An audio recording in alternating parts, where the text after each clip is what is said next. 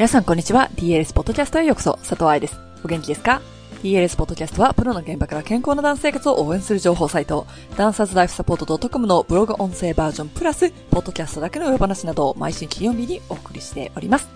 先週を皮切りに、今月はプリエボン先行予約終了まであと1ヶ月ということで、プリエに関する記事をポッドキャストでもピックアップしております。このポッドキャストは9月の来日セミナー後初レコーディングに応じていまして、来日中のお話をしたい気持ちは山々なんですが、そうするとおしゃべりポッドキャストになってしまうし、何より前のポッドキャストでお話ししたように、三女となるプリエボンをこれ以上放置せず、手を離れて独り立ちする11月1日の1ヶ月前くらいは応援してやろうと思っているからでございます。とは言いつつですね、やっぱり長女スタンス法の時は出版社に逐一報告をしてもらったり、写真を送ってもらってたんですが、今回はそんなこともなく、やっぱかわいそうですね。ま、時期も違うし、来日セミナーから帰ってきたばっかりだしなんて、親は常に言い訳をしているわけでございます。さて、そんなジャパンをやめて、今日は膝の伸び具合とブレインについてお話ししていきましょう。では、本文です。やっぱり侮れないプリエと膝の伸び具合。筋肉を固めないで使うという記事、3パートに分けて筋肉を固めないというレッスン帳のわかるんだかわかんないんだかわかんない注意を見てきましたが、そこで下のコメントをもらいました。今日はそのコメントについてよく見ていきたいと思います。太ももを固めないでと言われた時、まず手で触って、大腿四頭筋が柔らかくなっているか確認してから足を動かしていましたということ。これは不可能そして危険だということがこの前の記事で分かりましたね。どうして危険か、どうやったら固めないでレッスンできるかということは記事に書きましたし、大体四頭筋のベーシックスな知識についても過去の記事に書いてあるので、そちらを参考にしてください。BA もという大体四頭筋の一人にスポットライトを当てた記事にも一緒にどうぞ。真面目な生徒たちは私たち教師の言葉をすべて聞いています。筋肉を固めないでという言葉を真剣に聞くと、筋肉は柔らかくなってないといけないんだというわけです。他にもアーチを上げてという注意で足の外側に立ち、親指が完全に浮いてしまっている生徒も見てきました。アーチを引き上げるとはどういうことかを教育できていない場合、こうなってしまうのです。私も含めてだけど、言葉には気をつけましょう。ちなみにこの太ももの筋肉を固めないでという注意が難しいのは、1、膝が伸びない生徒、そして2、膝が伸びすぎてしまう生徒です。もちろん何が原因で膝が伸びないかは人それぞれですから、今度別に記事にしましょう。膝が伸びない生徒は、特に立っている時、膝の注意をされた時に、大腿四頭筋を一生懸命使うことで膝を伸ばそうとしてしまいます。残念ながらそうすると骨盤がタックやダックになってしまうこともあり、ますます膝を伸ばすのが大変になってしまいます。膝が伸びすぎてしまう生徒、つまり膝関節が過伸展してしまう生徒は、立っている時は大丈夫だったりとかするんですが、まあ関節に乗っかってるんだけどね。短寿やデベロップの時に膝関節のコントロールができていなくって、大体四頭筋だけに頼りすぎてしまうというのもよく見られます。特に過伸点をコントロールするトレーニングを小さいうちからしてこなかった、または膝をできる限り過伸点させて踊ることが正しいと教わってしまった生徒は、膝関節の周りの筋肉を全て使って膝をコントロールするということに慣れていません。一般の人の膝関節であれば、解剖学上、少しだけ膝を曲げた状態が正しいアライメントと言われていますが、ダンサーの場合、ビデオや写真を見てわかるように、過伸点を駆使して美しいラインを作っています。ですから、プロレベル、またはポントを履いて踊るレベルになったら、私はたとえ過伸点でも関節に座らないというトレーニング法を取り入れています。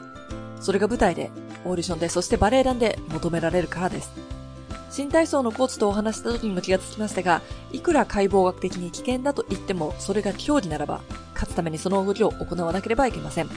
習い事だから楽しければいいでしょうと思う人もいるかもしれないけど、いつも負けてたら楽しくないでしょ？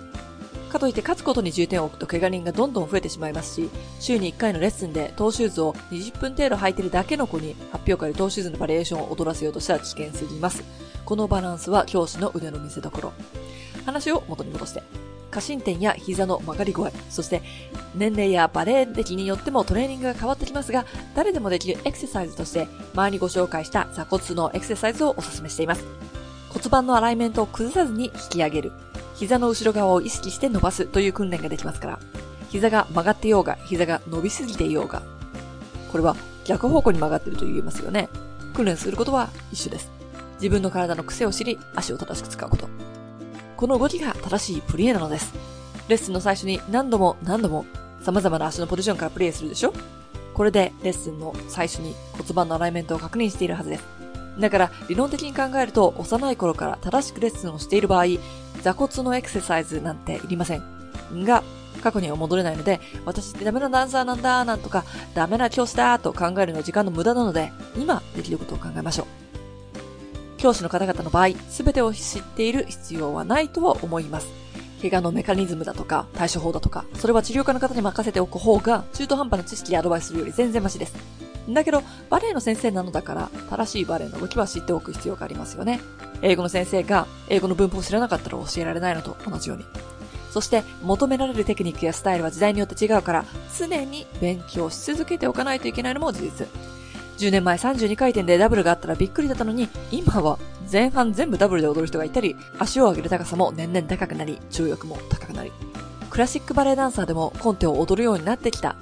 常に私はダンサーであれば、ダンサーを目指しているのであれば、自分の体に責任を持つべきだと考えています。プロになったら自分の体をケアするのは自分の責任というのが当たり前になってきますから、自分で正しいアライメントを探せる知識を身につけておくのも重要です。ツアーが忙しくって基礎練習に時間が割けないかもしれないし、バレエ団が小さくって踊りながらバイトをしなければいけないかもしれない。そういう時にこそ自分の体を知り、簡単にできるエクササイズのバリエーションを少し知っておくというのは便利な知識です。椅子の、ホテルの椅子、電車の中、立ち仕事中、時間がないのを言い訳にしないこと、いかがでしたか？この記事は2014年のもので、ここでご紹介した座骨のエクササイズも2014年の記事に書いてあります。まあ、もちろんブログの方には写真付きでエクササイズが書いてあったので、この記事を読んだだけ、音にしたポッドキャストだけだと、何のこと話してんのと思う人がいるかもしれませんが、このエクササイズが姿をちょっとだけ変えて、2017年にスタンス本の座骨ファインダーになっております。なので、今何のエクササイズだったのと思った人は、スタンス本の座骨ファインダーを見てください。ブログは思いついた時に思いついた順番で私の独断と偏見で書かれていますが、本を書くときはチームが内容や流れをチェックしてくれているので分かりやすくなっているかと思います。アイデアが形になるということ。考えという目に見えないものが本という目に見える形になること。このクリエーションのプロセスって踊りにもあると思いますが、練習は大変だけど舞台の一瞬がかけがえのないものになるように本が出て必要な人の手元に届くということは私にとっても嬉しいことなんです。たとえそれがお尻を押さえてただただ歩くという変なエクササイズだったとしてもね。プリエ本の先行予約は Amazon からプリエ使えてますかを検索し予約して注文完了画面のスクショを book.balletstance.com に送信。私から返事が届いたら1月12日に行われる先行予約特別イベントの登録完了となります。そこでお会いできるのを楽しみにしていますね。ということで今週はここまで。来週は芸術とプリエを観察してみましょう。ハッピーランシング、佐藤愛でした。